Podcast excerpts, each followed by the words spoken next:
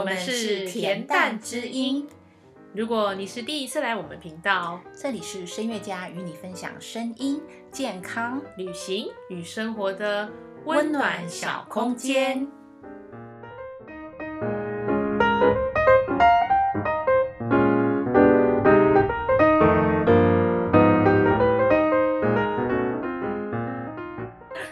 老师在二零二一年的时候会即将举办一个学生音乐会，那这音乐会非常的特别，它叫做。念念成型音乐绘画与花艺协奏曲，我们想请千言老师来说说看，有关这个音乐会的构想，还有艺术上的一些想法。嗯，好，谢谢你们有机会来邀请我上到这边，因为其实刚你们说这个是学生音乐会，其实我完全不这样子定义耶，因为其实嗯，音乐会真的，因我其实最简单的，我常常说我是一个生活的艺术的基础教育工作者，但是我用什么去达到这样子的？嗯哼，我当然是用钢琴教学，我用绘画，我用身体的肢体。那身体的肢体是什么呢？那基本上，因为我可能在你们背景里面的话，有讲说我有戏剧上面的想法，还有一些就是现代舞的一些想法，那他们在一些律动上面可以跟音乐去做结合。那我嗯嗯，之前有传很多的那个图片档给你们嘛，说哇，好，已经十几年的音乐会了。我基本上大概是一年举办一次音乐会，然后音乐会可能是一个正式的一个游戏的音乐会，然后有一个正式这样子交错，然后给的年龄层啊跟目标的取向是不太一样的。那这一次的算算是正式的，但是我一直强调，它不是音乐会，嗯哼，它是展演。为什么说展演呢？你不用发现说，天呐，有音乐、绘画与花艺，其实音乐这个功用在里面的话，它只是一个表演艺术的可能。但是在这个展演会场的话，其实你们也就是欢迎田丹，你也可以到时候我们在五月十二号的时候到十六号的时候到现场，你们会发现。其实你们也是演出者，这很有趣。对，然后你会想说，那这个要怎么样到达这样子的境界呢？那就可能就要从我们里面的内容里面去认识了。对，那你们有什么想法呢？那其实，在这个部分的话呢，我的部分的话，除了就说音乐的话，会是在十四到十六号三天，然后三天，对。但是其实这次的音乐会很好，有趣的地方就是在于说，哎，我们音乐厅在那个要预约的话，都要一年前预约嘛。对。但是我在一年前就把这个画廊给抢下来了。对对。其实我要非常非常的感谢二空间这个一廊，因为它说实在话，在一个一廊的空间，我们可以呈现的想象的。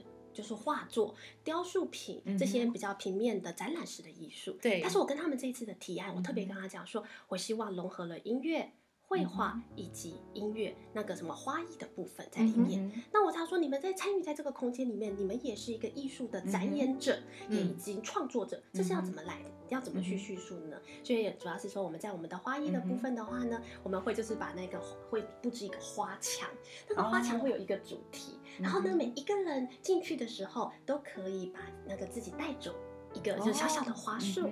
那我们的花墙，我们到时候我们会有备一个那个嗯，就是手机那相机在前面，就是说当你拿走一个小花束的时候，请帮我们拍一张照片。随着时间的累积，不同人选择的位置，慢慢的把花束一一的拿下来的时候，你就可以看到后面的故事。那你就会看到说，天哪，我拿下来了。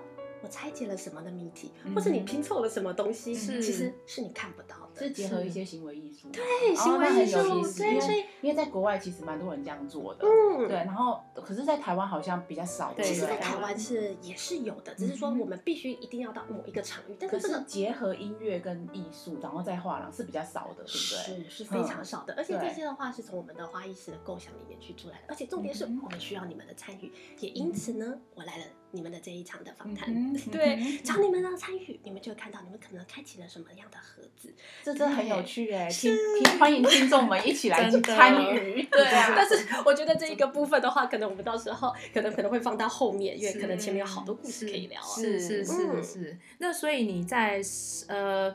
十二到十四号跟十四到十六号的的演出的东西是不一样的，对不对？对，基本上十二到十六号的话，你们再走进去的话，就是基基本上就是会有学生的画作，因为我这一次也希望从音乐上面的角度跟他们构思，就是说在图面上我们该怎么样去思考，因为我们知道在音乐上我们很很清楚有起承转合的架构嘛。对。那我们在绘画上面也是一样，你如何去空间去布局，对，甚至在就是说音色上面的融合，我们常尤其是在钢琴，因为我们钢琴是有很多。的和声，还有旋律线条，或者是不同的乐派的时候，我们该要如何的去表达？那我也帮他们去表达说，在那个画作里面，我们该如何去融合它？还有就是说，你喜欢的笔触是什么？很多人都会问说，我又没有这样子的背景，我我不会画画。我说，你会拿笔。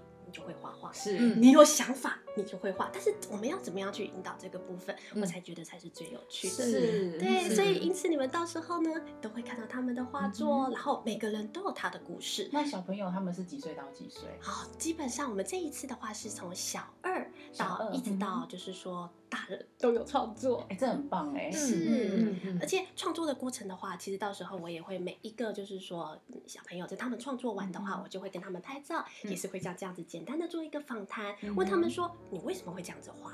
你的想法是什么？嗯，你想呈现的是什么？嗯，而且其实我在教他们做这些画作的时候，我不希望他们只是完成一张画，我们是完成一个基础的构想。是，就像有一个孩子，他是在做，就是说他画动物，因为他弹大黄蜂的飞行。对对对对对对，那是铃木斯基高萨克夫的。对，那我们都只有嗯音乐的东西，或者是我们的想象。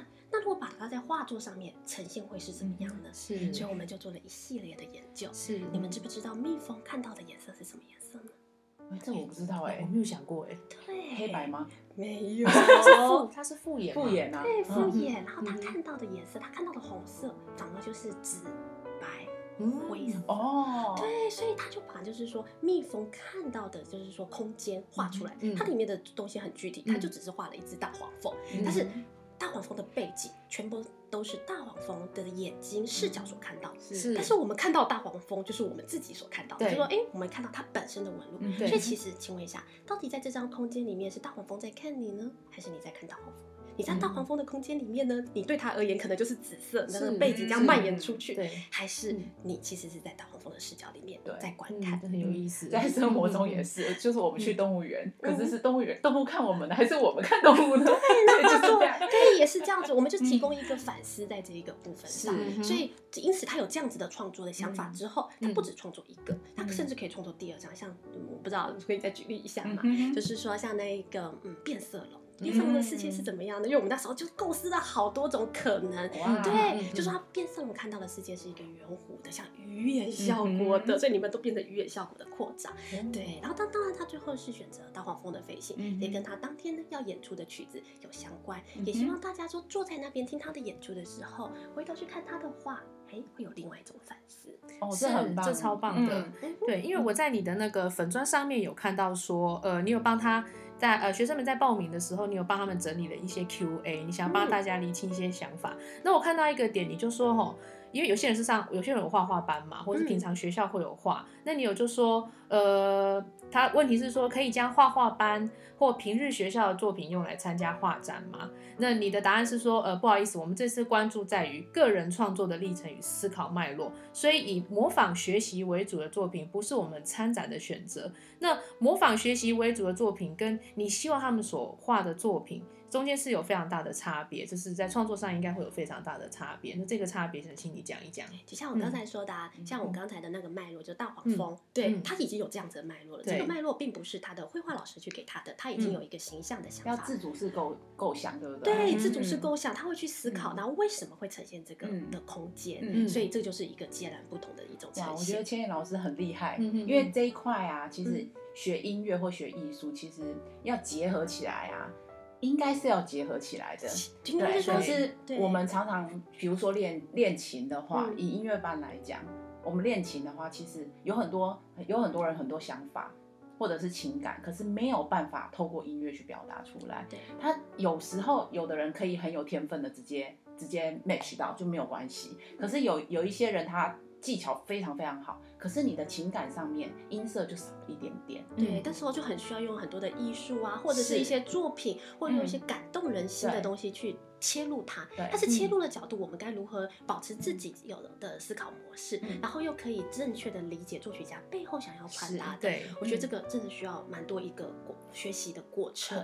对，所以我觉得小二就可以接触到这个，真的很幸运。是对，所以我就会慢慢的去讲，当然会是用他们适合的言语去领导。像刚才我们有去看那一个画作，我们来看一下，就是白蓝色的。其实这一张的话，其实它是德布西的梦。叮咚叮咚叮咚叮咚叮嗯。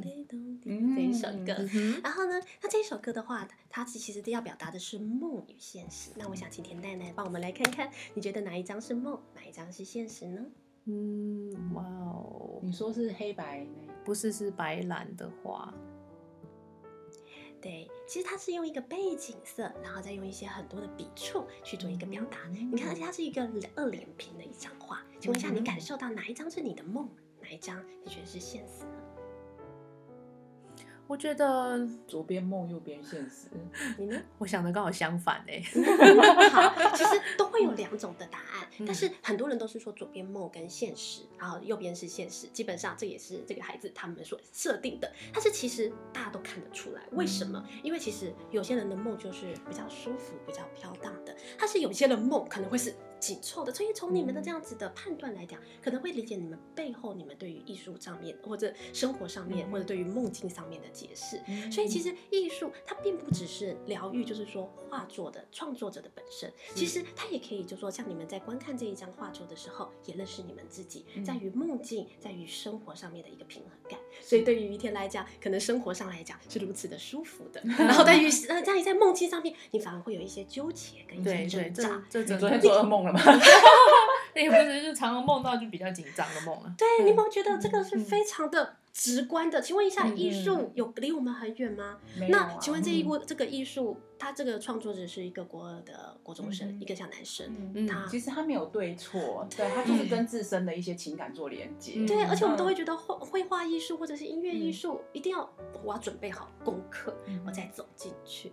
那我可以告诉你们，今天不用，你们只要来分享。那这其实跟古典音乐很像。谢谢，我想要告诉他们的就是这些事情，所以我才是说我是生活的艺术的工作者，那我只是用音乐去做切入的角度。但是我觉得我的工具不够多，所以我找了他，我找了花艺，我找了绘画，我找了舞蹈，来把它放进去。是是是，其实这个跟维也纳生活就非常像，因为维也纳是到处都是音乐，他们音乐就是生活。是，这一直强调的，对不对？没错。但是真的在这个台湾。的这个环境，我们走出去可能就被 seven 被车水马龙给切断了我们对生活所有的感知，可能连自然这件事情都不见了。对，我觉得好可怜哦，步调太快了，真的。对对，尤其是在学习放慢。嗯，台湾其实非常非常美。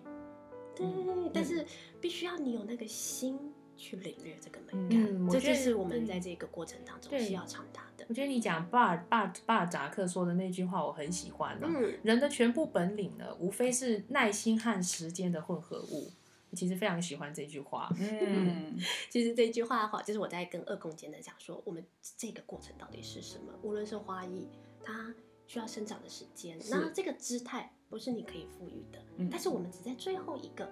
片刻，把他们插入在这个作品当中，然后这个过程这样个融合了花艺师他对于花艺的想象，嗯，但是之后呢，随着进入到你们的空间里面，他会说他们自己的语言，嗯，在你们的情绪、你们的气质、你们的想法，也赋予这个花继续生长，即使它不是就是说可以继续，比如我们那个人类所说的，哎，可以呼吸、可以成长、凋谢的过程，但是你不可以否认，它是一个活活生生的艺术品，所以它就在跟你们的频率一直在共鸣。是对，然后那当然，我们的音乐也是啊，音乐绝对是时间的艺术。那绘画，那不论是我们的创诗，或者是拿笔的当下，或者是完成在这个光线下你所看到的每一刻，嗯，它都是在变动的时间。嗯嗯嗯，我们想有兴趣的是说，好，呃，我们在十四号到十六号三天的表演艺术里面呢，除了菊乐的钢琴独奏会和学生所组合的小型联合音乐发表会之外，嗯，你们也请到了三位声乐家，就是白燕普、方永和和呃熟林三位声乐家，他们会唱舒曼的《诗人之恋》。跟贝多芬的呃阿德莱德阿德莱德等声乐作品，是就是呃这些作品是是你先你事先挑好的吗？嗯，这个部分的话是因为我自己本身很喜欢伴奏，对，所以我自己在教学部分的话，我独奏部分我其实比较没有摄入，但是我真的好喜欢伴奏，因为我喜欢的是跟人家沟通的那个过程。嗯，我们其实现在用言语沟通，你可能还是不认识我，或者是只认识我这个表面或这个当下。但是玉田应该知道，我们今天要来上这个访谈时，我第一件就是我可以跟你们合作吗？不好意思，因为我很想说要讲话的话，好，因为我前面先唱歌，或是就是唱歌跟讲话的事情，我们不会排在同一天。对，我知道了。但是其实我那时候我想要传达，就是其实很多言语上没有办法传达的，在我们在音乐上面的沟通，其实我们应该就已经聊完了。嗯，对，可能我们到时候要现在要这样子聊，其实应该少了很多。嗯，就是说要那个迂回啊，或者是拆解，因为那可以更直观的去了解自己的本心。那刚才于天有问到说，哎，这些曲子是我选的吗？啊，不是，是他们自己选的。对，所以跟展览没有关系啊，跟展览嗯，要说有关系，也绝对是有关系的。他们都是陈心怡老师的学生，然后我跟他们配合了大概都已经两三年了，都这样一直陆陆续续配合。然后可以看，因为他们大概都是从六十岁到七十岁之间这一个，就是说退休的阶段。然后，但是他们的成长历程非常有趣，他们都是从高中就一直从合唱团独奏一直唱到现在，所以他们我觉得声乐是一个很奇妙的，就是说一个。音乐的历程，它承载了非常多生命的东西。那个，嗯，我觉得有些东西，比如说我们唱一个，就是说简单的曲目，比如说啊，我的爱被被人家剥夺了，类似像这样子。我们知道好多的曲目都是这样子嘛，或者说啊，我失恋了。你二十岁唱得出来的感受，跟你真的六十岁你唱出来的音乐是截然不同的。更何况我们的很多的艺术歌曲都是有文字的部分在，你如何的去用生命去反复推敲，或者是你豁然开朗，站到另外一个高度去所唱出的音乐。是完全不一样，这是真的。对，所以他们的音乐，我其实，在跟他们合作的过程中，非常的感动。光这个《诗人之恋》，我们绝对不是说为了这一次，我们之后中间也去找蔡彩秀老师啊，或不同的老师去帮我们制作这样子的，就说聆听，有什么东西可以去做改进，或者在我们的想法里面可以做怎么样的跟动。但是我们需要有一个场地，让我们可以完整的去抒发出这些东西。然后你说，那这些东西呢，跟我们的音乐这一次那个十二到十六号的。有什么关联性呢？这个关联性就在于，就是说，因为我到时候的空间我要放一台白色的钢琴，所以当你们就说这个是对外，就是说所有的人，我们知道我们这种一般的音乐会的邀请卡都是说，哎，你接到我邀请卡，记记得这个时候来。但是因为我们那个算是一个路边的。呃，那个艺廊空间嘛，所以当你走过，你听到音乐，其实跟你们的生活是一样的。维也纳，就说你听到教堂，你听到音乐，你走进去，嗯嗯，它开放的，对你开放的，你领略到什么，你抓取到什么，你被救赎到什么，你不知道的。对我，我也是希望可以用这样子的方式，让大家可以更融合的进入音乐，进入美的一个场域，而不是你真的要接到一个门票，你才能推门走进去，你是被。命定好的，你是看好曲目，今天有什么我才进来的。所以无论是他们，就是说我伴奏的这些演演出，还是说一些小朋友他们的演出，你都会，只要你随时推门进来，你都会看到不同的自己的可能。其实有时候我们阅读的东西都不是他人，阅读的都是自己。是，嗯，是。